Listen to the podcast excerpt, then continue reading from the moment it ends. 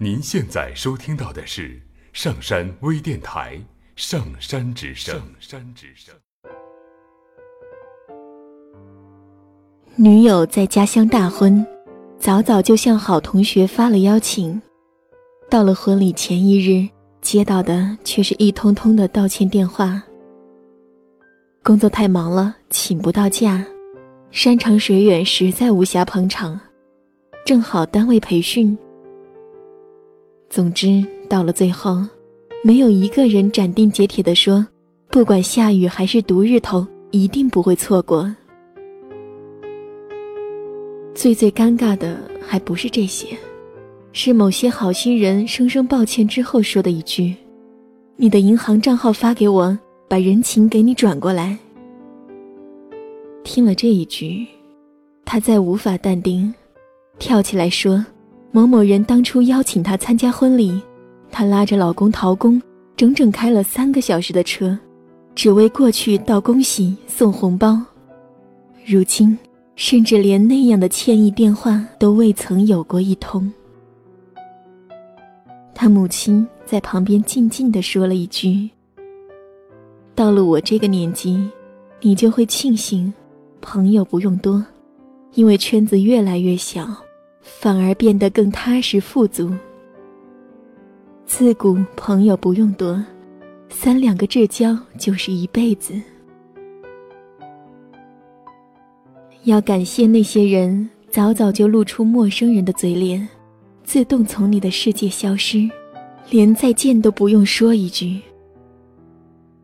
有些话听起来不咸不淡，却是真正的半生所悟。还记得若干年前毕业的时候，一桌男女，杯杯酒仰头，一口全喝尽，好像只有这样才能冲淡那离愁。那个时候，又有谁会知道，她早早就嫁人生子，面目全非；她踌躇满志，白手起家；她发福变相，再认不出当年模样。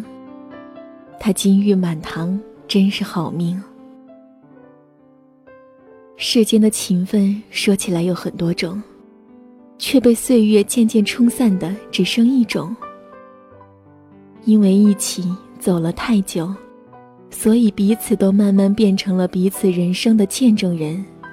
夫妻时，至交时，父子时，母女时。这种情分与宿命无关，与理智无关。是因着彼此珍惜、真实的强大执念，抵挡住了那洪荒天狗。一起走太难，松开手却太容易。不要说是缘分不够，不过是执念太深罢了。所以这世上多的是那些轻描淡写的情谊，少的是忠贞义气的情分。即使听闻过往。那些熟人如今如何如何，却已然波澜不惊，心如止水。于是，最后的宿命，不过只有两类：一类是牵了你的手，再没有放开；另一类是再无想念，只能说一句：天涯各珍重。